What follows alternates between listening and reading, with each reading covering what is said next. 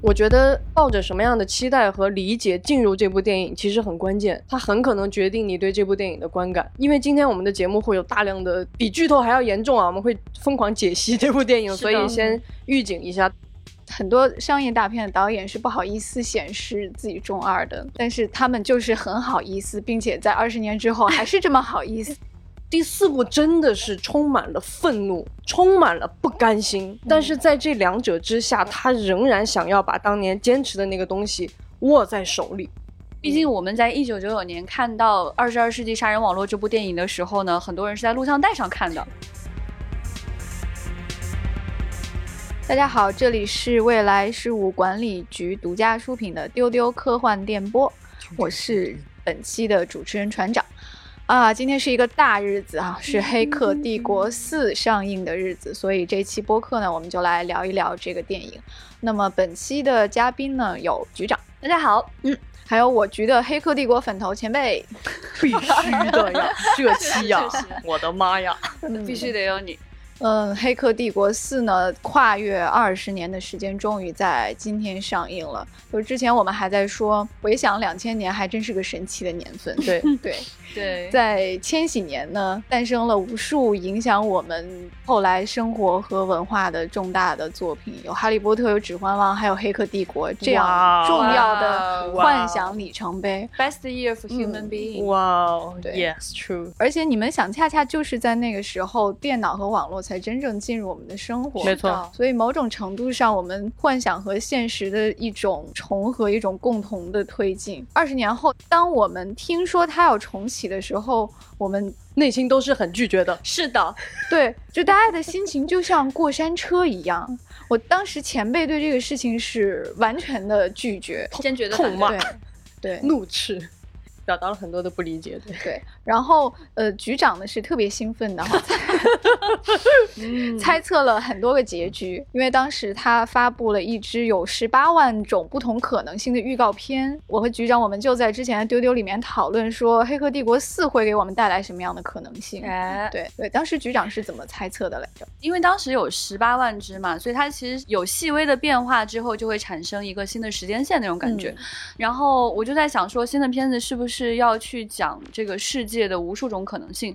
因为算力彻底的加强了。嗯毕竟我们在一九九九年看到《二十二世纪杀人网络》这部电影的时候呢，很多人是在录像带上看的，哎，可能很 难想象。复古的那个名字。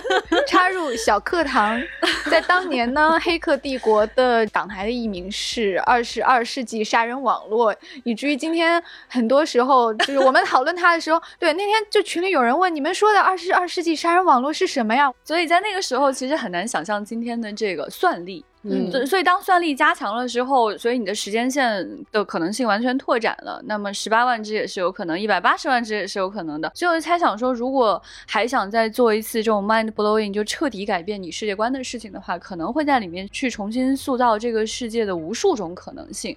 那我觉得它可能会创造一个比子弹时间更精彩的某种瞬间。然后后来又看了那个预告片的一个新的部分之后，发现哦，原来讲的是中年人的爱情。当时我内心有点拒绝，可是船长觉得可以，挺感人的。基努里维斯应该拥有爱情因，为基努里维斯很可爱啊，所以我也也想看他的中年爱情。对对对，我当时就被船长说的这句话给说服了，觉得好像应该也是不错的。嗯，那前辈听到局长说这些可能性，你内心还是拒绝的。我非常拒绝，因为我觉得《黑客帝国》的三部曲是非常完整自洽，而且在那个时代那种高度的前瞻和那种绝对的先锋。这个我们在之前的那两期《黑客帝国》里面都有聊到，所以我就觉得说，我难以想象当真实的网络社会，我们现在都不要说网络社会了，我们现在已经进入了移动互联网，甚至已经开始要讨论元宇宙了。我没有办法去想象在这样一个状态里，《黑客帝国》当初的那个设定如何继续下去。我内心之所以疯狂拒绝，可能也跟我是创作者有关系，就是我没有办法想象这个东西怎么往下走。对，所以我在想，如果呃沃卓斯基他们很有决心的话，有可能他会产生一种新的世界观。但这个新的世界观又跟当年我们所看到的这个 Matrix 所讲的那个世界又不一样了。对嗯所以你很难称为它是一个续集。所以嗯当时看到一些剧照的时候，内心的拒绝还是很挺强烈，的。是的，是的。嗯，在第五十九期和第六十一期丢丢里面，我们分析了就为什么老三部曲是一次阿宅的完全胜利，对以及当年那种种用极度中二的各种意象和符号开创的一个新世界，嗯在今天是不是还能够再复制，或者是大家还有想要再看一次的欲望？嗯，对，大家应该也是抱着这样的心情去看这部片子，所以我们才会看到《黑客帝国四》迎来了一个口碑的两极分化，对，嗯，而且它评分现在是不高的，非常所以大家会心里一凉，可以说甚至没有及格，现在的评分。评分很烂啊，评分对，就是在各大平台上，我们现在能够看到的嗯。评分几乎都已经低于六分。是对，然后我看到的好评呢是说会认为这部电影更个人化、更感伤一些，而且一个很妙的评论是这部续集是对当今以 IP 为主导商业片风潮的一个巨大终止。深得我心。嗯，对，那么相应的差评呢，就是呃很多人会认为它没有办法跟老三部曲相比，嗯那会觉得它差的好笑，甚至它是会载入写点历史的一部电影。对，呃也会认为说他是成功的怀旧，但是没有给出新东西。嗯，对嗯然后呢，我们这几个中二的阿宅就抱着这样复杂的心情去看了《黑客帝国四》，嗯，前辈泪流满面，局长激动拍桌。局局长也哭了，局长也哭了，而且他他甚至按下了暂停键来专门哭泣。所以今天想解决的第一个疑惑，就是在被很多人定义成烂片的时候，你们为什么觉得它依旧值得观看？我真的很有发言权，是因为我绝对是《黑客帝国》的忠实的粉丝，我可以毫不夸张的说，这部电影改变了我的人生。是的，啊、深刻的改变了我的人生和我的世界观，所以我知道他要开四的时候，我几乎是拒绝一切的外部讯息。就你们说的预告片，我根本就没有看，就是我没有办法去承受。后来我知道一个场外信息啊，当然这个场外信息非常有帮助，就是欧洲司机是姐妹了，他们并没有想要主动制作续集，是的就是华纳说你们就做啊，不做的话我找别人做。嗯所以我突然之间就愿意看《黑客帝国四》，就是感受到了那种愤怒。我当时脑补的是，就你要强迫我做，可以没问题，我亲手回给你看。我当时是抱着这样的期待，而且我心底里已经知道了他很差，而且我我也无法想象他会做什么事情。结果没有想到，竟然在整个的观看过程当中，我就很没有出息的从头到尾都在感动，很很很。对对对，所以我觉得抱着什么样的期待和理解进入这部电影，其实很关键，它很可能决定你对这部电影的观感。因为今天我们的节目会有大量的比剧透还要严重啊，我们会疯狂解析这部电影，所以先预警一下。是接下来我们会深度剧透，对呃，甚至会挑出来一些镜头和一些细节来做深度解析。如果很害怕剧透的话，现在就是时候关掉丢丢，回来再听了哎啊、如果你非常喜欢各种疯狂剧透的话呢，等一下我给你透个底儿朝天。嗯，对对。前辈是感受到了一个作为创作者的强烈共情啊，在对《黑客帝国四》里。那局长呢？你嗯觉得我们 就跟老三部曲相比，嗯，我们的观影姿势应该是什么样的？包括你为什么喜欢它？嗯首先我觉得每一个观影者都应该是一个独立的灵魂。对，就是当我看到有大量的差评的时候，我就想，太好了，我可以站在我自己的立场上去看这部电影了。嗯然后不需要再被任何事情去绑架了。嗯，对所以这个时候，我在观影的时候，把自己纯粹的作为一个独立的、毫不相关的观影者来看它。嗯然而，我确实收获的是大量的感动。嗯我觉得最嗯核心的一个问题是，这一次沃卓斯基他想表达的东西是什么？我发现他竟然从头到尾都在坚持自己想坚持的事情。没错，没错，真的他没有放对弃。是的，他没有一个细节在告诉你说我放弃这个世界了。我其实能够在这个电影当中看到的，不仅仅是说是爱情或者某种世界观，你看到的更重要的是创作者的态度。对，我觉得不管你是作为一个科幻迷，还是你是一个电影迷，还是你是一个什么样的创作者，或者你曾经爱过这样的一个 IP，你都值得去看，嗯因为他没有扔掉任何东西，是他没有敲碎任何东西。我最怕的就是我看完这个电影之后，我过去建立起来的被他震碎又重建的那个世界观，被这一次的烂片给震碎了。但然而没有，是的，没有。他小心翼翼的守护那些东西，然后骂了周围所有的人。你这个形容挺妙的，就是我觉得还有一个理由你应该去看这个片子，就是即使你不喜欢它，它很烂，我觉得作为一个仪式，你也应该像沃卓斯基一样，就是亲自来看，是的，就像他要亲自你要坐在。电影院里面是的去看它好或者不好，你是的独立的去欣赏它。其实我我一开始的心态非常简单，我就跟嗯所有人都说了，我说我要亲眼看它是怎么烂的，因为这个事情对我 真的对我很重要，因为我看评分都已经那样了。对嗯同意。所以我们来看看说这个评分跟这个电影到底是什么样的。那给大家总结了一些我们建议的观影姿势之后呢，我们就正式进入这部片子的主题和内容的分析了。这部片子传递出最大的信息就是你要相信什么，是一嗯个词“相信”。那么如果说呢，在这个相信上，我们给整个《黑客帝国》提炼两个关键词呢，我们提炼出的是这个爱与中二，就是 第一，你要相信 爱情，相信爱的力量；第二，你要相信 这个就是在选题会的时候，船长一直在说阿展永远年轻。对是这种感觉，对，对，就是整个这个作品呢，就是一个 Neo 作为救世主，他和 Trinity 一起，他终止了人类和机器的战斗。最后呢，Trinity 死掉了，这个救世主也牺牲自我拯救了世界。在这部电影里呢，以下是剧透预警啊，我们看到就是 Neo 依然被困在那个 Matrix 里面，对他，成为了一个成功的游戏设计师，很讽刺。对。哇，而他曾经的一切呢，只是他开发的一个游戏。对那么与此同时，Trinity 变成了一个母亲，她结婚了，并且有了孩子，而这两个人就在咖啡店相遇了。哦但是呢，彼此相忘于江湖，不记得、不记得哦对方。船长的声调都高了呢。我想知道你们两个看到这里剧情还没有展开的时候，就已经开始落泪了。我我给你们你先哭，我给你们剧透一下，局长就是在这儿开始暂停并且哭泣的。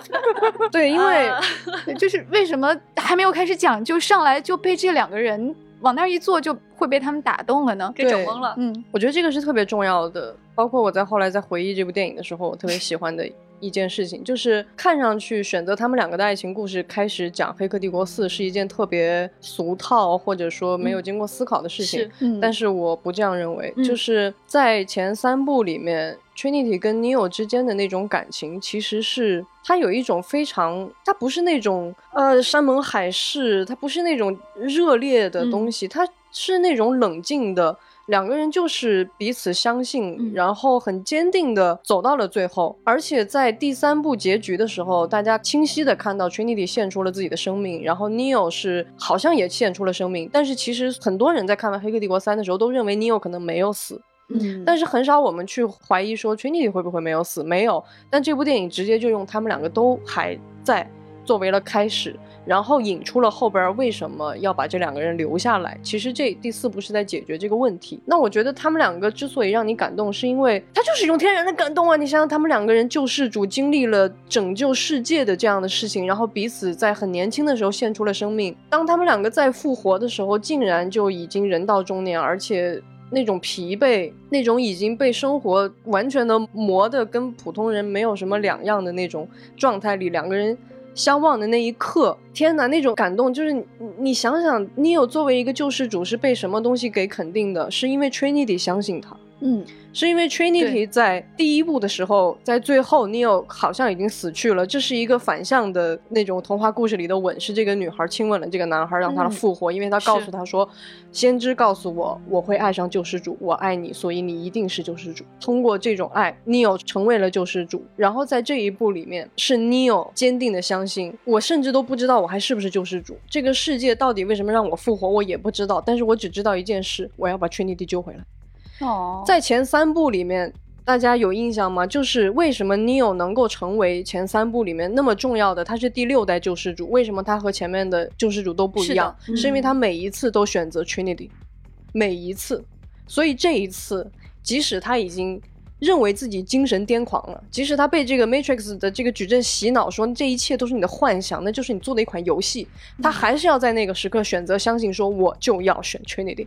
哦，对，你会看到他游戏设计师他那个桌子上都摆着一个 Trinity 的对小中弹的那个瞬间。手办，对，是的，哦，我我想要多说一点，在于说我为什么觉得这不是一个俗气的选择，不是是一个偷懒的选择，因为在《黑客帝国》的前三部其实是一个传统的古典的英雄成长的故事。嗯。一名男性的英雄受到了感召，然后踏上了一条拯救世界的道路，在这个道路上，他也经历了自我的重生。但是很遗憾，在这种传统的男性叙事里面，Trinity 在前三部非常的迷人，但是他就是 Neo 的保镖。嗯，加上一个在旁边不断信任他。而且从最后的，就是我跟很多人说过这件事情，就是那三部的剧作结构上来讲，Trinity 是死路一条，是的，他不得不在最后献出自己的生命来唤醒这个英雄，让他做出最后的那个决定，就是我也可以牺牲，因为我爱的人已经牺牲了，所以他才能够拯救人类。那么在这一部里面，我看到的最感人的瞬间，就是这一次觉醒的人是 Trinity。哦作为一个女性的英雄，她在第四部沃卓斯基那么先锋的两个人，终于有机会让这个女性脱离出传统的男性英雄主义叙事是的套路。她觉醒，她在那个男性英雄应该觉醒的时刻，承担了那个最重要的那个 magic moment，是的，嗯，太感动了。对，所以其实，在这一部当中，我觉得导演也是给了 Trinity 更多的笔墨，他不再是一个辅助性的角色，而是整件事的核心。没错，嗯尼欧不再想拯救世界，他唯一想拯救的就是那个爱，他最相信的那个爱。我觉得就是一开始在看预告片的时候，会觉得为什么要选择爱情这件事？是华纳逼他们的吗？对他们是不是被摁在那个电脑前说你给我写他们俩的爱情，所以这样比较好卖吗？嗯我当然也心里挺难受的，但是当我真的看到一个疲惫的 Neo，是，而且他的整体的造型跟 John Wick 一模一样，是那个失去了女朋友、失去了狗的那个男人，一直一路杀杀杀，太疲惫、太可怜了那样的一个造型。而他已经没有办法相信这个世界了，是的因为所有人都告诉他你是一个游戏设计师，你设计了一款游戏叫 Matrix，呃，Trinity 是你幻想出来的人物，嗯啊、你就是疯了。然后你的心理咨询师也不断告诉你，没关系，我们这里不会管这个叫疯。对，就是你层层被洗脑，层层被洗脑这样一个情况下，当你看到那个人走进来的时候，你还是觉得你跟他有 connection，到底为什么？对他都会问自己。然后他那个朋友非常 bitchy 的过去帮他搭讪，啊，这个时候 Trinity 说。我叫 Tiffany，就 就然后那个男的就说：“哦、i didn't see that coming，怎么会叫这个名字？那个真的是整篇最悲戚的部分，我认为哈。这时候你发现 Trinity 他他也老了，嗯她不再是我们在三部曲当中看见的那个俊美的硬朗线条的那样的一个女性。嗯，啊，你你很难想象她在骑着摩托车，穿着紧身衣打打杀杀，你已经没办法相信，因为她已经结了婚，她有一个看起来呃挺普通的老公，有两个 缠着她的孩子，对。而且她的名字叫 Tiffany。Oh my god! Oh my god 太恐怖了。是的，这个时候她也不知道自己是谁。没错，嗯第二次他们在咖啡馆遇见，嗯 Neo 约他坐下，他们两个人面对面坐在咖啡馆，呃，一人有一杯咖啡，然后他们还什么都没有做，镜头只是给了一下 Neo，给了一下 Trinity。这个时候我就按下了暂停键，我已经看不下去了，我彻底崩了，就是那个时候我简直没有办法形容，我觉得它是一个 magic moment。是因为什么都没做，他们没有说话，也没有拍那种眉来眼去的眼神，也没有做任何事情，他只是给我看见了他们。此刻我也不知道是因为我的脑补，还是镜头语言太厉害了。还是他们两个演的真的过于到位了，我就是真的啊、当时就是我那个哇哇的，你知道吗？哭的已经开始走马走马灯闪回无数对啊，我片段，对，我觉得这就是我能够认知到的最美的爱情，就是这样，就是他们曾经为了彼此牺牲了。嗯，他们在这里不知道对方是谁，嗯而他们否认自己，他们再也不相信自己是谁，没有人知道自己是谁的一个情况下，而且他们没有通过语言，嗯，也没有通过眼神，也没有通过任何姿势，他们就是坐在那儿了。嗯此刻你就觉得这个爱情在这里就是像一个巨大的能量一样已经爆发出来了。嗯这到底是发生了什么事呢？我可能要花几十年的时间去想通这件事情。嗯，但总之，那个瞬间，我觉得就是大家必须看这个电影的瞬间，而且有可能是我很多年以后仍然要去回味的一个瞬间。是的，它不是说简简单单的你把 Trinity 还给我了，导演，嗯不是你把他的生命还给我了，是你真的让我看见了一种相信。嗯，嗯相信什么呢？就是爱这件事情是可以穿越时间、穿越生死、穿越自我怀疑、穿越糟糕的世界、穿越华纳对他们的逼迫，嗯嗯就没有办法消弭的一件事情。所以我觉得在那一刻，我就深深的明白，导演不会放弃的。这个嗯电影到后面不会烂尾的。他再拍二十集，沃卓斯基也是相信爱情的人。对，嗯而且我觉得这里要补充一句关于如何理解这部电影，就是嗯我觉得如果你把它单纯的当做一部独立的电影，它一定是不成立的。从客观上来说，对，它就是一定要跟《黑客帝国》三部放在一起的，这是一组非常强烈的互文，嗯这是一组非常强烈的呼应。对我当时看完这个电影的时候，我有一种强烈的感觉，就是那三部是导演写的三部曲，对，嗯这部电影是一篇后记。对对对，有点那种嗯感觉吧。其实我觉得它不叫一个续集，它真的很像是一个番外，或者是一个额外的注释，或者是一个什么新的东西。我倒是会觉得它，它像那种时隔很多年老朋友来了一封信，嗯啊哎，你最近是不是哦过得不太开心呀？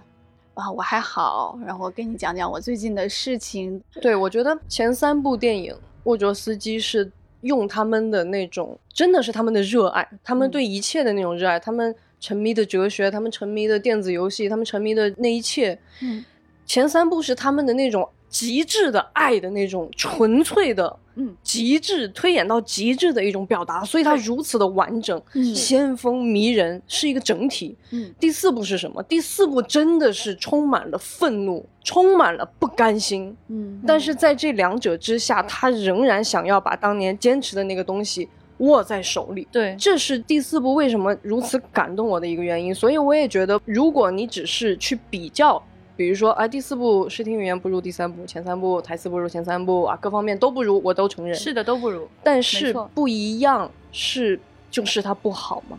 不是，不是，这就是第四部在做的事情，它是这个时代的产物。就刚刚前面有讲到说，就是两个人的爱情曾经在前三部曲中发挥重要的作用。嗯，就是请大家可以回忆一下啊，过去那个片子，它除了在颠覆你世界观这件事情上做到了极致之外，它实际上在疯狂强调爱这件事情。嗯，对两个人相互之间的爱，在每一集都曾经拯救对方，最终拯救了人类。对对对，就是当你去回忆这个片子的时候，你可能会忘记这件事，因为你只记得那个炫酷的感觉。嗯哼，和对你世界观的这种颠冲覆，击在哲学层面的某种冲击，或者是使用镜子的视听语言，但实际上很重要的是，他们在那个里面就非常非常傻乎乎的在强调爱这件事儿。嗯对，所以当回到这个片子的时候，要怎么样去讲爱这个故事呢？我现在就会认为说，其实不是华纳逼迫他们讲爱情的故事，或者华纳提过这个建议，嗯，但是他们最终愿意去选择，是因为他们仍然觉得这个是他内心最想守护的东西。对，对，这个电影当中的所有的东西都表现的非常的浮夸，但是只有在表达两个人的感情的时候，你感觉导演是用力的，嗯。而且他是不虚伪的、不嗯。遮掩的，嗯。而且我们也确实发现。这样神奇的时刻，确实只能构建在前三部对爱情的始终的相信之上。嗯嗯。对我觉得当时为什么我会感动，你现在让我去回忆，其中还有一个原因就是我也动摇了，我也怀疑了，嗯。因为我看见说这个片子是被迫拍的，嗯我看见所有人给他的差评了，是，我在前面他铺陈的那几十分钟里面，我也看见 Neo 已经不相信他自己是救世主了的，Trinity 也不相信自己曾经是那个重要的人，他相信的是他他的儿子和他的丈夫他所处的这个空间，他相信自己不认识 Neo。我完全动摇了，我彻底嗯被他们说服了，而且我保持着一种这个片子有可能是烂片的这样的一种担忧。嗯我在看这个瞬间，嗯所以当他们坐下来，你知道他们要去表达爱情这件事情的时候，你重新回到了一个脚踏实地的感觉。嗯嗯你重新相信说，原来导演没有放弃，嗯，原来 Neo 和 Trinity 都没有放弃。在这样的情况下，在我已经彻底动摇的情况下，他们是不会放弃的。是的，嗯我觉得那种感动，我觉得太有穿透力了。是的，我觉得就是狠狠地抓住了我的泪腺。你给我拧下来，给我哭吧。对，我觉得我们还是可以再回到设定的层面来看这个爱的表达啊，因为其实，在前三部里面，我觉得与其说是 Neil 跟 Trinity 的爱情，但是不如说其中更重要的其实是 Neil 跟史密斯之间的那种镜像的关系，因为其实，在前三部里有一个很重要的设定，就是他们两个其实就是彼此的，就是。你可以理解成某种阴阳的组成，所以最后 Neo 必须要让史密斯进入自己的身体，然后自己变成史密斯，才能够完成整个矩阵的重启。所以在前三部里面，我认为这个爱情主题没有被表达充分。就是我刚刚说的，只是从性别的议题上了，但是其实你从设定上，它也没有表达充分。它其实更多的是在讲 Neo 跟史密斯的关系，然后 Trinity 是作为一个巨大的。无法抵抗的存在，然后让 Neo 做出了和以往的救世主不同的选择。那在这一步里面，我们能够看到一种角色的互换。这一步是 Neo 自己先确认了，他先醒了。哦，原来这一切还是真的，不是我的假象。然后他需要做的事情是去把 Trinity 带回来，并且告诉 Trinity 我们曾经是谁。而且在这一部里，我觉得非常有趣，他的那个爱的瞬间啊，就是你看这个设定里还是这样的，就是其实，在前三部里，机器人已经输给了人类的爱情了，因为前三部的那个设计师，大家记得那个 engineer 那个工程师的形象，他就是一个机器嘛，他不理解人类的感情，所以他没有办法判断说 Neo 到底会选择人类这种看上去更理性的选择，还是选择爱情这种好像在机器看来非常荒谬的不可思议的事情，但是在这一部里，他们还是输给了。他，嗯，你们记不记得有一个很有趣的细节是 Neil，因为他自己觉得自己一定是一个精神病了，他的那个心理咨询师每次就会跟他说：“你感受一下你的指尖，嗯，你的指尖触碰到的东西才是真实的，其他都是虚幻的。”好，朋友们，他们两个人觉得什么事情不太对的那个瞬间，就是他们第一次见面，然后他们两个握手。在这部电影里面，他们反复抓住了对方的手。是的，是的，嗯，你看，这就是系统又给。这个心理设计师作为一个系统的设计者，又给自己埋了一个雷，抓住抓，对吧？手心触碰到的就是真实的，没错，我抓住了这个人，嗯，他是激活了我对这个世界的怀疑，激活了我觉得这个世界一定是 something wrong 的那种巨大的那种感觉。所以他们在这个电影里真的是每一次拉手的那个瞬间，都让我觉得特别感动。就这个电影没有用亲吻或者是拥抱来处理，他们就是好几次的拉住对方的手，哦，太感动了。然后还有一个关于爱的很重要的，就这个导演为什么对这个爱这个事情坚持的如此的彻底？就是在第二部，大家记不记得里面有一个小姑娘？那个小姑娘在那个 Neil 醒来，在一个莫名其妙的像车站一样的地方，有一个小姑娘跟他聊天儿。那个小姑娘在这第四部里面也出现了，而且她已经长大了。嗯，是的。那个小姑娘是谁？那个小姑娘是当年 Matrix。两个程序，他们自主产生了人类的爱的行为。嗯那个小姑娘是他们爱的结晶。是的。所以在这一部里面，这个小姑娘再次出现，而且扮演了推动这个 Neo 去。解救 Trinity 的一个重要的环节是的，还是爱。我觉得这是导演的一如既往的一个世界观吧，就是不管这个人类的这些技术，我们的这些东西怎么的发展，我们能够守护的那个其实最真实的东西，恐怕就是这个很多人都认为最虚妄的这个东西，就是爱。对前辈的话会让我想到。就是莉莉沃卓斯基，他说他之前在剖析的时候，他说我们创作最关键的元素就是自我定位与转变。嗯，那是什么东西支撑着这个创意呢？那就是爱。嗯，对。然后你也会想到说，拉娜他说，呃，我我为什么用推动他、促使他这个决定写《黑客四》的故事的一个契机，就是有一天半夜他醒来，他陷入了父母去世的悲伤里面。嗯，然后他的干大脑就开始构思一个抚慰人心的故事。哦，然后在这之后的一个晚上，两个已经死去的角色，也就是 Neo 和 Trinity，就在他的睡梦中重生了。是的。就是。呃，我觉得很有意思，就是因为其实整部影片它充满了讽刺和咒骂。对，嗯，他在用他的各种的手段来咒骂大家，各种 细节，然后各种台词。很多人可能觉得自己被冒犯到了，就给了他一个低分。嗯，我也有觉得自己被冒犯到了，因为他确实跟我的期待完全不一样。但是我更彻底的爱上了他们。嗯，因为我觉得他冒犯的我的那个部分，是我最应该去自省的部分。是我抱着一个错误的期待来看这样一个电影。电影，嗯，我我没有真的理解他们想做什么，或者说，我甚至都不相信沃卓斯基了。嗯，我在看电影之前，我不相信他们了。我觉得这电影不会拍好的，是是是，我也不相信这个爱情会好看，我再也不相信了。我什么都不信，我也不相信他真的会再颠覆我的世界观了。我觉得他真的是，虽然扇了我一巴掌，但是在所有人都选择黑暗，在所有人都选择不信任，在所有人都选择平庸的生活把你磨平了的时候，你还有没有能力？我觉得这种能力是更强大的。是的，就像说。沃卓斯基他们根本不想拍这个片子，是华纳逼他们。他们已经很明确的片内容指出来了，因为基努里维斯的老板跟他 说：“我我们的老板呃华纳兄弟，对他们一定要做 Matrix 四。他们说他们有没有我们都会做，所以我们要参与这件事情。他已经把这句话写进台词，写进对话，然后告诉大家了。就就我们都知道了。在这种情况下，很多人都会放弃，很多人都选择毁掉他吧。我们也不要相信了。但是他选择的是，我要把我最感动的，我生命中。对我影响最大的瞬间，就是父母去世，爱这件事情拿出来重新去讲，这才是需要最大的勇气。嗯，而且这个故事太难讲了，他要先骗过所有人，他骗你们，你们别信。这就是个烂片，然后你再去，它就有点像一个试纸一样，或者它像一个测试一样，就是你还会不会相信？它让我想到的是那个《少年派的奇幻漂流》那个书和那个电影，它其实都是开放结局，就是你你相信他讲的这个老虎的故事，还是你相信一船人互相吃了对方，最后大家都变成尸体了？他讲的是一个假的故事，你相信什么？嗯，电影没有真的给你答案，是的，书也没有真的给你答案，就是一张试纸。就是我看完这个电影，我想咒骂他，给他一个五分，还是我想赞美他，谢谢你，拉娜，你重新让我相信爱这件事情是真的很棒的。嗯。那么我们还看到了另外一个从一至中的关键词，那就是中二。对，就是就是当一个中年英雄，他的一切神圣的使命都褪去了光环的时候，他应该怎样自我坚持？他应该怎样相信曾经的那些经历？那么在老三部曲里面，你有。他就从一个普通的小青年成为救世主，拥有了极其相信什么就能干什么的一些非常中二的能力啊，功 夫、墨镜、风衣、挡子弹，呃，在这些的手段的帮助下来，完成了一个自我定位的转变。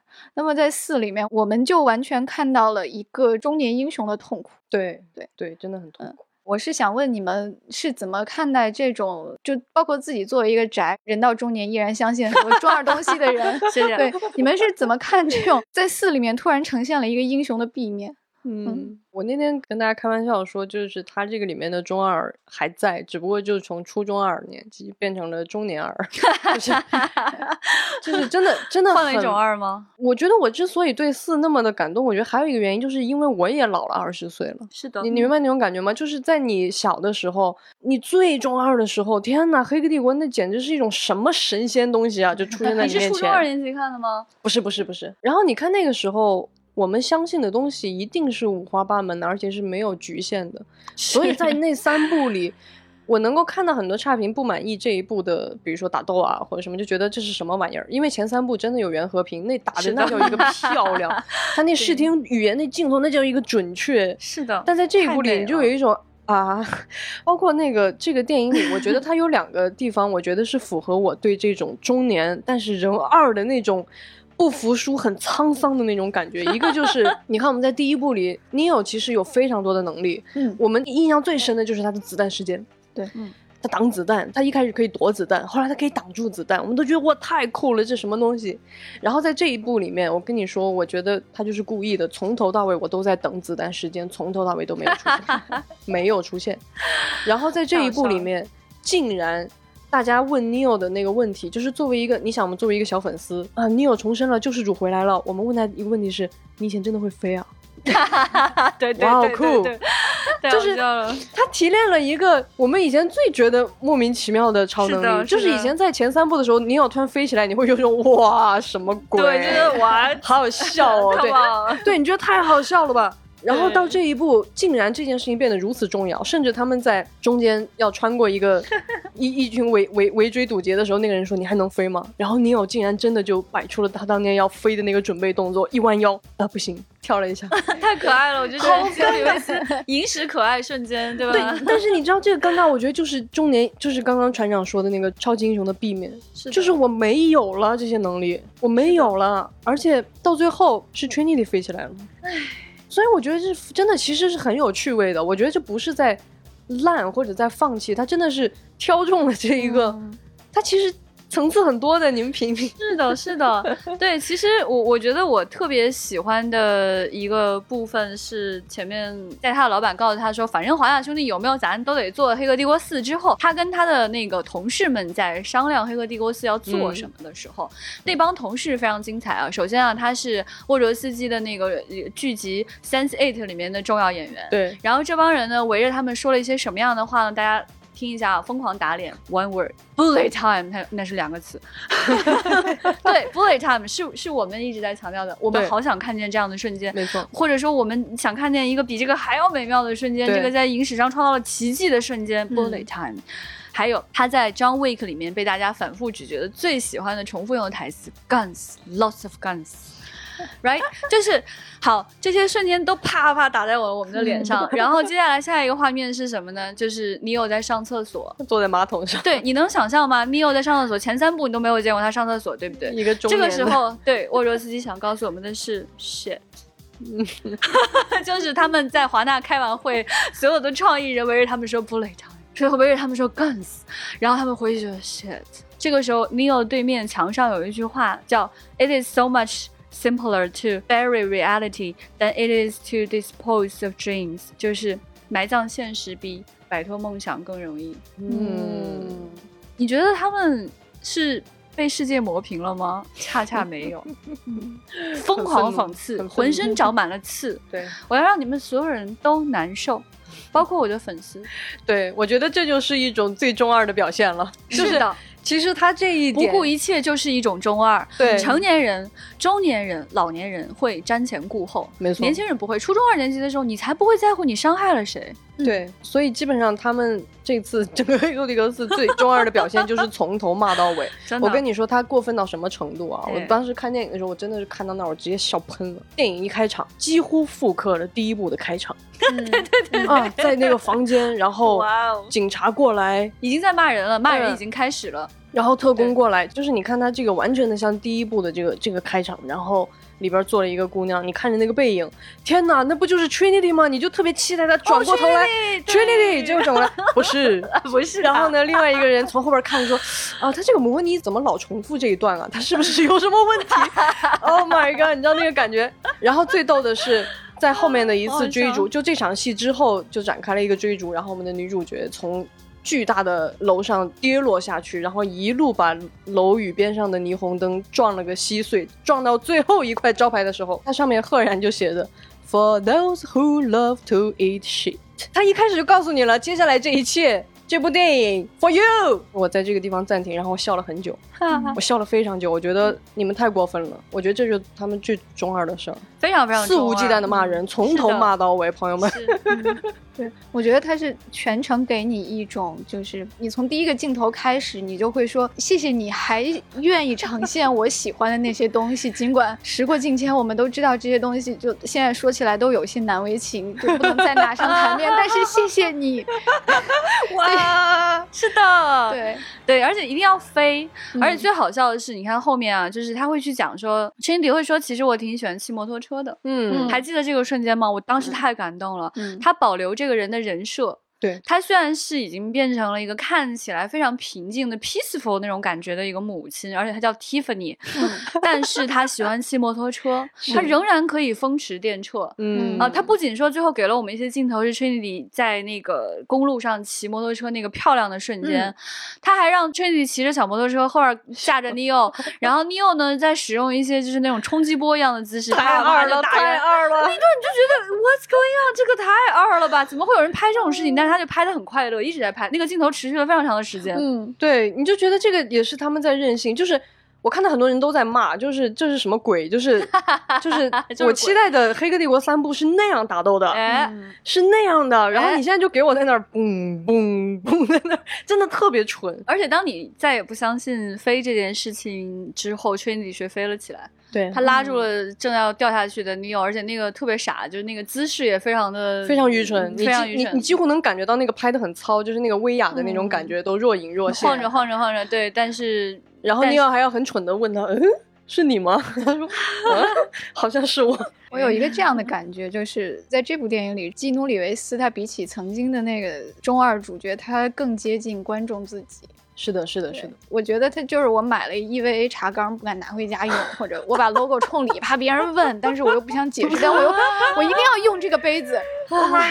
就他那种微表情，他完全演出了我们的心境。就包括他在释放冲击波的时候，他在怀疑我能不能飞的时候，包括心理咨询师在给他做暗示的时候，他都是那种啊。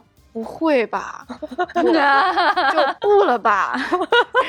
对 对对，他真像个拒绝。就对我也不是觉得不好，但是不了吧？是的，是的，就跟像个孩子一样，然后你就搓着手，又委屈的不行，哎，看的人好心疼。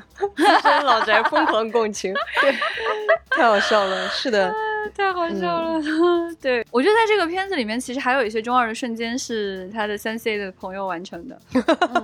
这个这个电影真的叫应该叫 Matrix，然后 Crossover Sense Eight。对，就他不仅对用了大量的三 C 的演员，而且他相相当于用 Matrix 把三 C 的事儿给圆上了。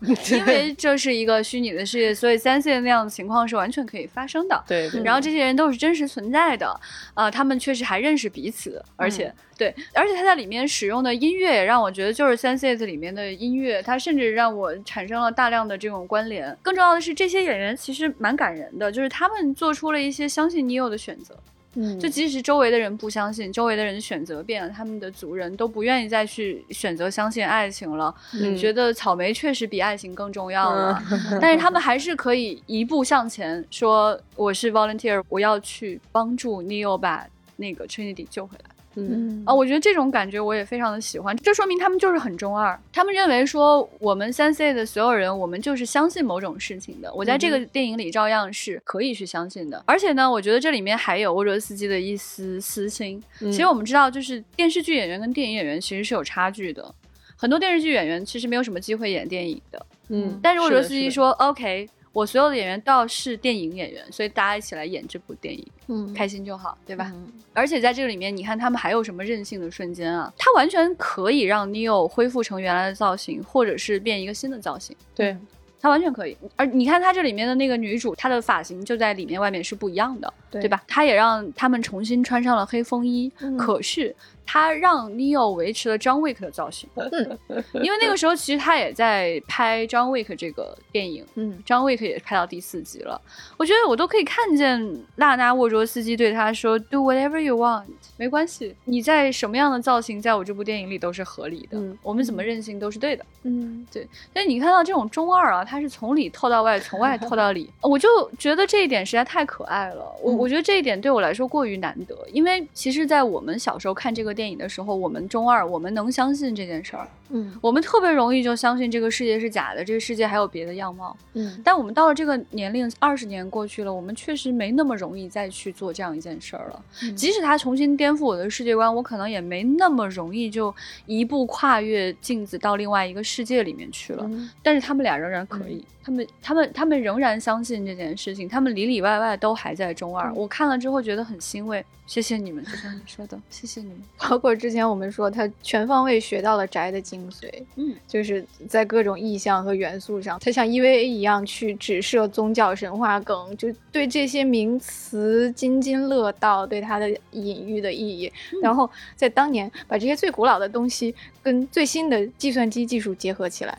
而且而且而且他还承认了一件事，就是他们真的非常喜欢日本动漫。我们在片头看见那个绿色的数字流的时候，咔啦咔啦都变成了日文。对，他就是在写在脸上说：“你是不是想问我看过《攻壳机动队》？我看过。”是的，这就是从那儿来的。怎样？怎样？日文给你们看。对对，这当时局长还说，就是很多商业大片的导演是不好意思显示自己中二的。嗯，对。但是他们就是很好意思，并且在二十年之后还是这么好意思，就这么好意思呢？对，所以我们在四里面依然看到了大量的新的宅梗。我觉得其实他整部电影，就他给我的那种快乐，挠我心痒痒的那种快乐，就嗯是他还有很多沿用了老三部的那种类似的符号体系，比如说故意的互文和对对对，故意的。比如说他嗯们在那个、刚刚我们反复吐槽的，他们开策划会的那个房嗯间。它的那个玻璃上就有那种绿色的流动的嗯。光线，就是完全就在告诉你说，看见没有，就是 Matrix 啊，写在脸上了啊。然后其实我们在之前的节目里有给大家梳理过，就是水流和嗯玻璃的意象嗯。是怎么样来在前三部给人构建那种这是真实世界，但是它是虚幻的的那种嗯。瞬间，因为它会有大量的那种雨啊、水流啊，让你感觉到是一种接近幻觉的这样一种感受。然后在这一部里面其实特别多，而且它用的就过于明显，就是那种嗯。恨不得怼你脸上，看见没？是不是说我这隐喻给你看啊？这儿这儿这儿这儿，朋友这儿镜像镜像，镜子是吧？这次不打电话了，全是镜子。对，全是镜子。然后，然后非常有趣的一个瞬间是，我们的女主角是在什么时候认出 Neo 的？是 Neo 在那天在楼上，她想跳楼，因为她已经完全无法承受自己的这种精神的折磨了，她想要 free，她想要 fly。然后在那个瞬间，那个女孩在干嘛？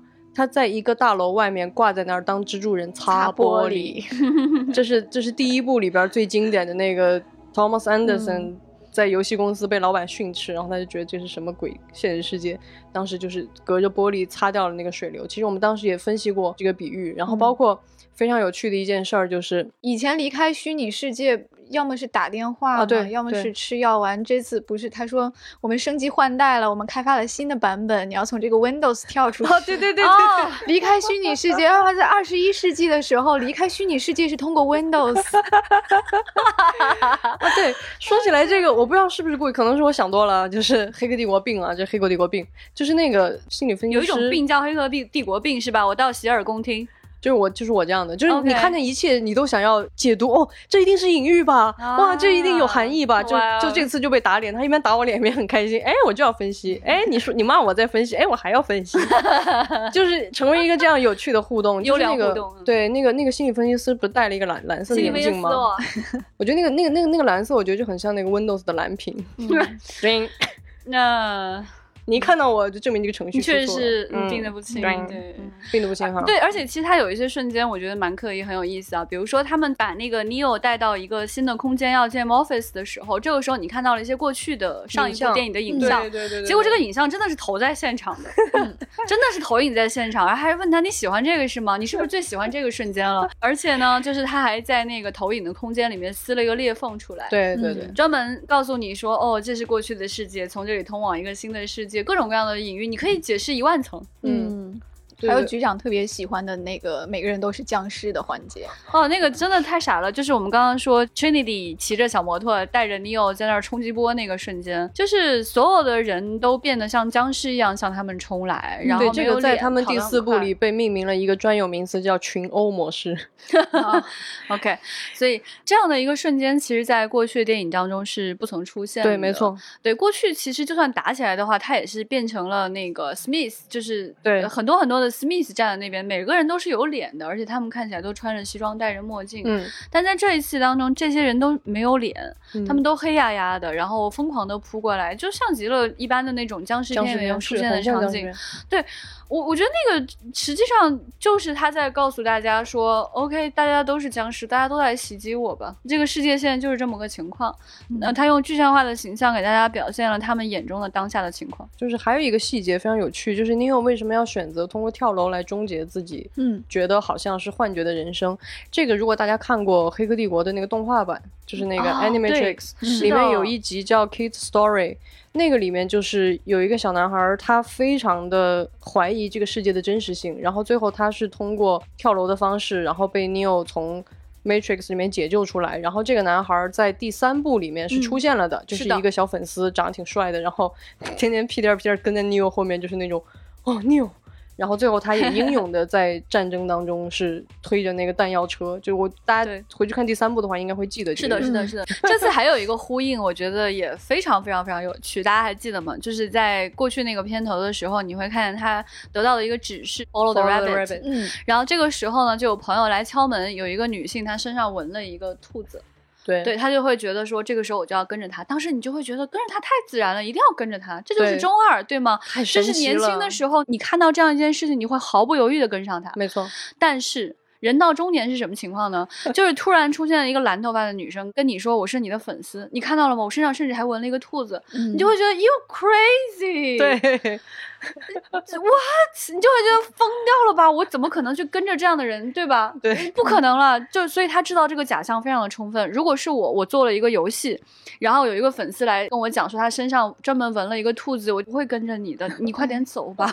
很恐怖，我觉得。是的，但是我们看他最后的选项还是要跟着他。嗯，是的，对，是的这个就是对你的信心的、对你的相信的巨大的 challenge。嗯，嗯，对，那这种互文也非常非常的有趣。对，而且我们在前三部里面最喜欢的那个梗就是那个黑猫，哎啊，他这次就是不光要来，而且还反复来，一直来，老来。而且甚至是那个黑猫变成了就是 deja vu 的按钮，它的盘子，它吃饭的盘子上就写的对写了 vu deja vu 然后你要抱上这只猫，工程师要抱上这只猫，它才能重启。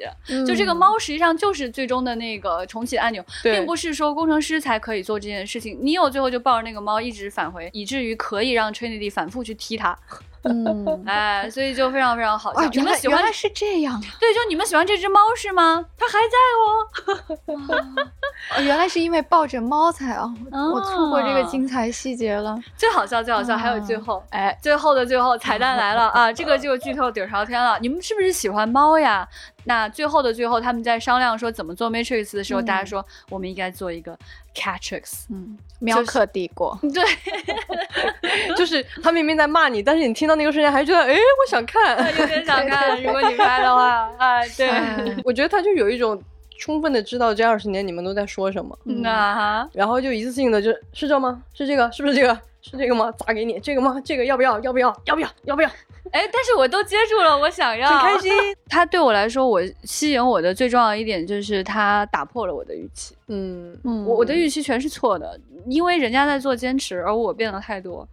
然后我看到他们这么坚持，我实在太开心了。嗯而且我其实挺不介意他对我的咒骂的，我反而跟他们达成了一种强烈的共识。一句话总结呢，就是二十年以后阿宅还能胜利吗？不是你觉得能，而是他们告诉你你可以。嗯，嗯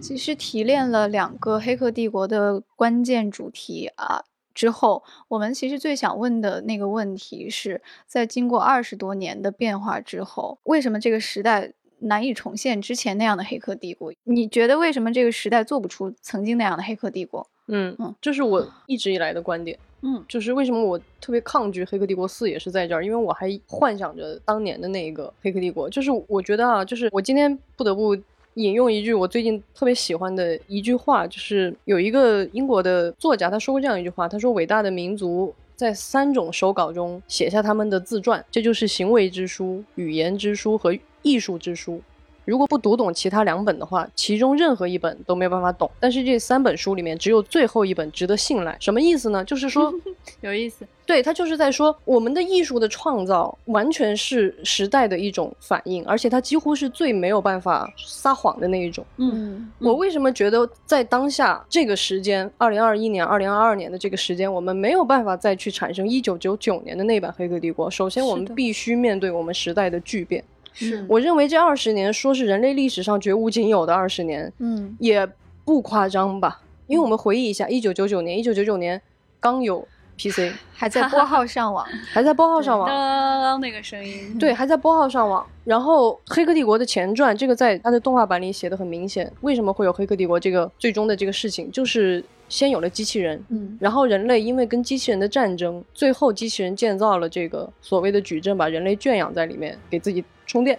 因为我们人类为了弄死这帮机器人，就切断了太阳的能源，我们把大气封了起来。所以在当年，这是一个非常了不起的一种构想，而且它很极致。就是我们不要说它可行性或者是幼不幼稚，而是它非常的极致。它把这种人跟机器的对立拉到了一个绝对的很极致的状态，然后才让我们有了这样的啊 mind blowing 的体验。嗯，但是二十年过去了，我们 PC 都已经是小儿科了，我们现在都已经是移动互联网了。就我一开始说的，我们现在甚至都在讨论元宇宙。嗯我们回头看一看，我们跟机器人成为了两派吗？就机器人是人类的敌人吗？嗯，就是很多这些所有的前提，我们都已经在我们的认知里就不存在了。是的，嗯。我们不需要去恐惧和害怕说，哎，会不会有一天怎么怎么样，就是我们已经和这些东西习以为常了。所以在第四部里面，其实你能看到他在有一个非常重要的情节，就是机器人成为了人类的友军，在第四在嗯。第四部里面，然后尼奥非常的诧异，他一开始看到有个机器人飞过来的时候很紧张，说这这什么情况结果那个机器人像个大狗狗一样可爱啊？它叫赛贝贝，对什么对什么东西太可爱了为什么起这种名字？太可爱了它。特别可爱。然后那个还有那种小号的，可以在嗯桌上跟你击拳对那种小机器人。对可爱，对，还有一就是程序，它可以通过某种形式具象化在你的没错，就是虚拟的东西也可以进入现实了。是所以这是这个时代的特点。嗯，我们如果再去让它像前三部一样起范儿，跟你说，你看啊，这一个绝对的对立啊，人类为了自己的命运，我们要跟机器人战斗，对，这个东西已经不 work。就是我们去指责说，哎，导演你为什么不那么拍的时候，你应该先问一下自己，他那么拍你还信不信？我几乎可以肯定的说，如果他们还照着老三部那样拍，在今天评分也不见得会更高。不会更好，很可能会更糟糕，因为会更有一种很强行的狗尾续貂的感觉。嗯嗯，他必须在他当下的这个时代的立场做出他的反思和他的反应。嗯是的，对，所以我觉得我看到了这个东西。是，我觉得对于这部电影来说，如果说他想超越前作的话，我觉得真的需要太多太多的思考了。嗯就如果你想说，在这个时间节点再次推翻我的世界观，再次重建人与机器的关系和我对这个世界是虚拟还是现实这样的一种关系的时候，你要使的这个劲儿可不是一点半点。是，嗯，我觉得也不是说没有人想去做这件事，或者说他们真的再也没有能力去做这样一件事了。但是我觉得在当下也未必就能够形成这样的一种思考。嗯。因为在一九九九年那个时候，我们去思考虚拟世界的时候，其实根基是虚弱的。没错，嗯。啊。没有这个体验。对一台嗯。电脑那么大个儿也干不了什么事儿，然后上个网吧叮叮当当响半天，半天也连不上。大家现在可能觉得 loading 有点慢，但实际上在那个时候，你想连上网那个慢的程度都有点难以想象。你现在不能回味，我在在想到那个时候上网的瞬间，我都有点崩溃。说实话，嗯。对。对，然后在那种情况下，他们去想象在这个虚拟世界里面有一个完整的当下，嗯哼有一个完整的现实，而且背后的原因是人与机器的二元对立。对，嗯这样一件事情，你在今天重新去思考，它就完全没有办法成立。而沃卓斯基他们自己本来也更相信的是，就是这种跨种族的、跨性别的这样的一种爱，嗯这样一种认同。所以你看，他波及到他今天重新去认识这个世界的时候，他也知道二元对立是一种讲述方法而已，嗯是他想去描述这个世界的时候的一种手段。对，嗯而不是他认为人和机器一定为敌，没错。所以他在这部影片当中已经明确的告诉大家，我跟机器是好朋友，他就像我一个狗，是像我一个好朋友一样站在我的旁边，对，嗯我们是平等的，可以面对面去直视对方的这样的嗯一种不同的物种。嗯我觉得这个太符合他们一直以来就是在 Sense8 里面想要去表达的事情了。嗯对，所以在今天这样的一个当下，当我们要重新去思考世界的时候，可能是不成熟的。是的，嗯也许这个重担也不应该就完全交给沃卓斯基，他们凭什么就要承担说重新颠覆我世界观的责任呢？嗯一个人可以一生颠覆别人世界观几次呢？是，我觉得不光是，首先刚刚我们说的是一个技术层面的这个时代的变迁，嗯然后从另外一个层面来讲，为什么我对这个电影特别共情啊？就是感觉到创作者的那种愤怒，就是他在这个里面从头到尾都在骂人，但是他骂的一个核心是什么？就是包括 Neo 作为一个救世主，在这一部里为什么会让你感觉那么的悲凉，是因为。真的很讽刺，他们就用台词很直白的说了出来了，就是你曾经的你的一生，你真实的生命，你为了人类的解放去付出的那一切东西，好，现在我不是把它隐藏起来，告诉你这个东西不存在，我把它廉价化，我把它变成一个嗯电子游戏，嗯嗯就告诉你这电子游戏，而且我就找了一个心理咨询师，天天让你吃药，吃蓝药丸。告诉你说这都是你的幻想。我觉得这个时代很难，我们已经真的也已经告别了过去的那个时代了。就是你看看九九年，九九年《黑客帝国》上映的时候，它引起的狂潮不只是影迷狂热的看它，它引来了全世界的哲学家和哲学爱好者疯狂的去分析它，去讨论它。也就是说，抛开它的科技层面的设定，在那个年代，当我们探讨这个世界是真实还是虚幻的时候，我们用的是鲍德里亚。我们讨论的是康德，就是我们会从一些非常非常严肃的不同的角度去切口切进去，然后去探讨这个问题，探讨在我们的生活之外是不是还有别的东西。对，可是今天非常容易，我们的生活已经跟 The Matrix 一样了，嗯就是我只需要告诉你，哎，这有个游戏，然后呢，有一个心理咨询师来告诉你说你不正常，这都是幻想。嗯所以你看到 Neo 在整个前半段的时候，他那种痛苦，就是他每次看到，比如说 Morpheus 出来跟他说话，或者那个女主角跟他看 Follow the Rabbit，他都会一直跟自己说 It's on my mind, It's on my mind，他就是会不断的自我催眠，说这这这是我想象出来的。其实这个观点在福柯那边也是反复在表达过的，就是这就是一种我怀疑这个世界的时候，已经不是怀疑世界了，我变成了怀疑我自己。嗯这个是最可怕、最致命的。英雄是不应该害怕死去的。，对，最可怕、最可怕、最恶心的事儿就是你让这个英雄活下去，并且他再也不相信他自己。没错，没错，而且就是关于心理的这种所谓的精神的异常，这种嗯对疯癫的定义，其实就是对人的一种规训的一种方式。我们通过定义你是疯的，你是病了，你跟我们正常人不一样，来把你隔绝掉。你能看到你有在这个里面那种痛苦，就是他其实很想回到这个所谓的秩序里面去，他想在这个真实的所谓的生活中生活下去。但是他太痛苦了，因为那一切对他来说太真实了，不像是我做的一个游戏，不可能吧？只是一个游戏吗？只是因为我疯了吗？包括在这个世界的当下，你也可以看到有太多的声音，就是任何一个人都可以评价你。没错，没错，他可以随随便便的在开会的时候说：“我最不喜欢就是第一部啊，相信很多人跟我是一样的。”对还有的人会激动的跟你说：“我们一定要使用那句台词，就是 lots of guns’，一定要用这一句。”没错。然后这一次你必须给我一个子弹时间，对不对？嗯无论如何一定要这样。所以其实任何人都拥有一个声音，而且任何人可以袭击你，他可能在暗处，就像最后那一群僵尸一样，嗯就是他们到底是怎么想的，你完全不知道。他们到底被什么样的程序控制了，你完全不知道。就是黑箱，它就是扑向你，然后你可以把它们弹开，仅此而已。所以这就是当下世界他们看见的样子。没错，嗯然后他用故事、用表情、用动作表向你表现了出来。对。嗯而且这个里面其实有一个非常有趣的问题，就是我觉得《黑客帝国四》在讨论，就是如果说前三部在讨论的是我们生活的这个世界之外是否有个真实的世界，那我觉得在《黑客帝国四》里面，它其实讨论的就是那个状态，就是一种你自己是可以确认自己是真实的吗？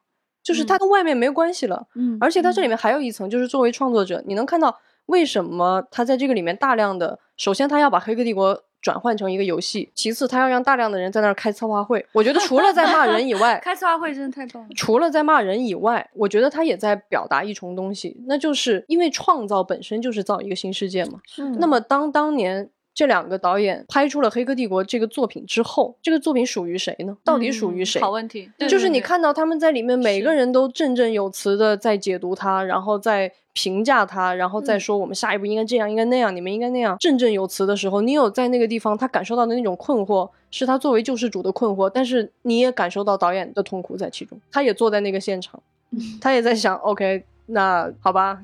谁说了？这我该听谁的 Right，呢？怎么办呢？Right，怎么弄？所以其实这里面非常有趣的是，它整个过程就是像那个僵尸围困一样，他们俩就是被围困在中间了，对，怎么办呢？这时候该怎么突围呢？其实他是在这一部里是借之前的一个那个反派嗯，的口，他是他是非常粗俗并且嗯是的疯癫的喊出了那几句台词，就是说以前的艺术电影书是非常精彩的，是 创意至上的。现在你给我什么扎克伯格、维基百科，然后最后还要说今天这事儿没完，还有衍生品的经营权问题。对。这一部 Matrix 不光是 Matrix，它是原 Matrix，对就是对对，是的，是的，它是关于 Matrix 的 Matrix，我觉得是因为我记得局长有一次在之前的节目里讲过一个观点，我非常喜欢，他就觉得我们现在也不过就是电池而已，只不过我们当电池的方式不是被机器困在哺育舱里，是，就是我们现在不是说通过脑后插管的方式，我用我的生物电提供一些微弱的能量，而是说我用我的生命全部来盯着屏幕，是的，通过我的观看时长和我的点赞或者转发来为这个网络世界贡献一点点微弱的小小的电量。是的，你说在这样的情况下，Neo 得怎么觉醒？他怎么对呀、他怎么弄啊？嗯哼，他怎么弄啊？他他 是 Neo 该怎么办呢？沃卓斯基应该怎么办呢？好大的议题啊！如果你用很短的时间，在华纳兄弟的逼迫之下，很有可能确实是拍不出来的。其实我觉得我不是特别同意，就是刚才有一个评论说说这部更私人化。嗯其实我觉得他们一直都很私人化，我觉得他俩没干过什么不私人化的事儿，有的只是更成功，有的没有那么成功。你说他的 Sense 的不私人吗？嗯然后你觉得《黑客帝国》前三部真的不撕人吗？已经中二到这个程度了，还不撕人，还要咋样才撕人？赤裸裸的坦诚。对，很坦诚的，我就是这样中二的，大家看看我。是的，是的。第四部我知道很多人不喜欢，是因为它太直白。就大家回忆一下前三部为什么那么招人喜欢，是因为他每句话都藏着八层意思，他有话不直说，一定要哎，然后造那种 Morpheus 先知那样的角色，绕着弯儿的那么跟你说话，就是只要你只要你不迷糊，就算我输。但是第四部很多人生气，就觉得这是什么水台词？嗯你怎么可以这么直白的把你要说的那个事儿就就就给我呢？这不是《黑客帝国》所有的隐喻都是名誉，对名誉啪，呃，而且恨不得是扔你脸上的那种。但是这就是他们的态度，就是你看那个其中有一个角色在跟那个将军讲完话以后，有对现在的状态有点失望，他就跟女友说：“他说我怎么感觉大家都放弃了，好像当年是 Matrix 赢了。啊，exactly Exactly，我们现在的生活不就是 Matrix 赢了以后的样子吗？哇，这就是那个我们经常会和创作者，包括我们自己也会反复探讨的那个问题啊，就是在一个这么赛博的时代，嗯哼，还能还能诞生什么样的赛博朋克的作品呢？是的，那你们觉得，就是如果简单的用一有一句话来形容的话，你你们觉得《黑客帝国四》这种对网络的反思、对虚拟世界的反思和情绪，嗯，有没有给你们一个是不是对这个问题的一个很好的回应？我的观点是，我觉得其实，在现在如果要重新再去做一个那样划时代的作品的话，我觉得要沉淀更多的思考。嗯我也不觉得他们做不到这件事情，我也觉得不一定非得是他们去完成这样一次重构。我反而会觉得这部电影的回应我非常喜欢。我觉得它就是，我觉得它对我有两层，一层是我觉得这是一个警报，一记警钟，很沉重的打在我头上。我为什么这么说？就是你能够看到他们对这件事情的态度，就是对原创力的这种轻蔑，不管是资本、数据、流量，我们当下熟悉的一切，对于原创力的那种抹杀。是的，对于这种怎么说呢？就这个这个时代，不尊重。这个时代没有办法再有 Matrix，不是光光是创作者的问题，啊，那不是光光是创作者的问题。所以你让我看《黑客帝国四》的时候，包括大家在骂它烂的时候，我那种感觉就是什么？就是这个警钟是什么？就是再不醒醒，连这都没了。我我真的是感，我这两天真的反复在回味这个电影的时候，我真的是这个感觉，我就觉得他就是几乎是声嘶力竭的，有点破罐破摔，再把东西扔到你面前，但是就在跟你说，你醒醒，我们再不是希望你醒一醒，醒过来。是的，我们再嗯不 wake up。嗯，Matrix 对吧？Wake up, everyone！我觉得还是那个东西。你看他们在这一部里还坚持了那个东西，就是 free your mind。我们被各种各样的东西框进了，包括我们今天如何去谈论一部电影，我们如何去打分的时候，这个背后的机制是什么呢？可能是别人的打分。嗯、对，就它里面有很多层次的东西，是的，你包括我为什么要去打分，我为什么要去发影评。其实很多这个东西，就像群里说的，这是我我本来就想要这样吗？还是还是这生活的一切给我编编成了？就我为什么要打分这件事情，也是一件很疑惑的事情。对，你看，所以所以我我就在想，而且我看打我打分的时候，我就会先看到别人的打分。对，而且你还要考虑说，我这个打分是可见的还是不可见的？如果可见的打分，我怎么打哇不可见打分我怎么？就是这个里面有非这是不是一个矩阵，朋友们？对，这就是一个矩阵，而这个矩阵不再需要机器人来给你编织，所以我对这一步真的是，我我就能感觉到他们的那种愤怒，就是真的我，我我觉得，朋友们醒醒吧，这就是一记警钟啊！我今天来的路上，我甚至在想，再过五十年、一百年，那个时代的历史学家在翻看我们这个时代的。艺术之书的时候，打开了《黑客帝国》三部曲，及其二十年后的《黑客帝国四》，及其二十年之内的各种人的评论，他会怎么看待我们太有意思当下说的这一切？是的，嗯我们这个微不足道的小声音，这个让我如此上头的小声音，会怎么被后面的人翻看和理解？我突然就觉得，哇，创作者真的要要要醒一醒。如果今天在听这期节目的人有创作者，不管你是创作什么媒介的，你是自己写东西的，还是还是我知道我们的节目有很多创作者在听，还是你是制片人，你是平台的什么审核人员之类的，我我觉得都想一想吧，就是一百年以后我们都死了，Exactly，但是什么东西会被一百年后的人翻看呢？是我觉得这个不仅仅是给创作者的警钟，是的，给每一个人的，没错没错。对、嗯 w a k e up。Back to the Matrix. O-M-G. 我觉得他如果再拍的话，应该也会很有意思。哦，我想看，因为我觉得他们骂人应该骂一集就骂够了。如果再拍第五部，我其实挺期待他从 Trinity 的视角嗯再展现一个新的旅程。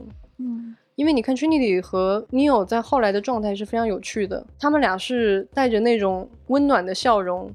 那个、那个、那个人还很还很说是你你们有什么了不起的？你们是来跟我谈交易的吗？你们觉得你们有什么大不了的？然后他们俩非常温暖的对视，然后笑了一下。我说我们没有要跟你交易啊，我们就是来改变这个世界的。其实那个笑，我觉得真的很有力量，是所以我期待《黑客帝国五》，而且我期待 Catrix。如果拍那个《喵克帝国》的话，哈，我肯定会去看一下的。嗯，嗯我现在有一种感受，就是我我前面对很多事情的预期都不对。嗯呃，我我觉得这种感觉很好，就是它能够给我惊喜。是因为我现在太熟悉很多编剧的套路之后，我总是能猜出后面要发生什么事儿。嗯它完全降低了我去看一个电影或者电视剧的快乐，呃，我猜测的太准了，以至于一点快乐都没有了。所以如果它能让我猜不到的话，我会觉得太开心了。所以如果再拍《黑客帝国》五六七八九十二十，whatever。对 Matrix X 来代表 Matrix 十的话，对我最大的期待就是它最好让我猜不到。嗯我觉得他们可以让我猜不到。我肯定期待看到更中二，就是在结尾他们说我们两个一起要去天空画彩虹的，比那个还要中二的东西。对，因为在看电影的时候，我全程都会跳戏到《赛博朋克2077》。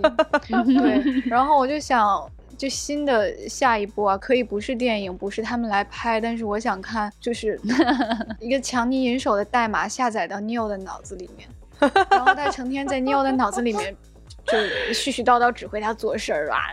啊我们把华纳兄弟烧成灰，然后 Neo 把把 Neo 弄得精神分裂，说我不行，我要吃药。还是应了那句话：基努里维斯可以让一个电影变好吗？可以。他可以让任何作品变好。嗯，哦，最后 这都我我这里你们都要夸他，但是我真的要在最后再表白一下，Trinity 太美了，我觉得她老了以后更美了，真的不需要说任何事情，嗯，那种时间、那种沧桑、那种阅历，那一切一切一切就都在后面了。哦，Tiffany，I hate that name。欢迎大家给我们留言，嗯。告诉我们你对这部电影的看法。嗯呃，欢迎大家一切的留言，你喜欢嗯或者不喜欢，我觉得都是公平的。嗯，好好说话，别别吵吵啊。我觉得今天的节目呢，千言万语汇成一句话，就是 二十年后，感谢沃卓斯基这对宅搭档还在坚持一些东西。嗯那么他在坚持一些中二，在坚持对爱的相信，嗯同时呢，他也没有放弃思考啊，在这么一个互联网褪去神话色彩的时代，怎么去讲赛博朋克故事？虽然非常非常难，但是你可以看到他没有放弃思考的这种努力。对，所以他肯定不是像二十年前一样一个开天辟地的，而是他甚至在预告的时候释放的信息就非常明确，这不是一个关于创造新世界的作品，而是一个让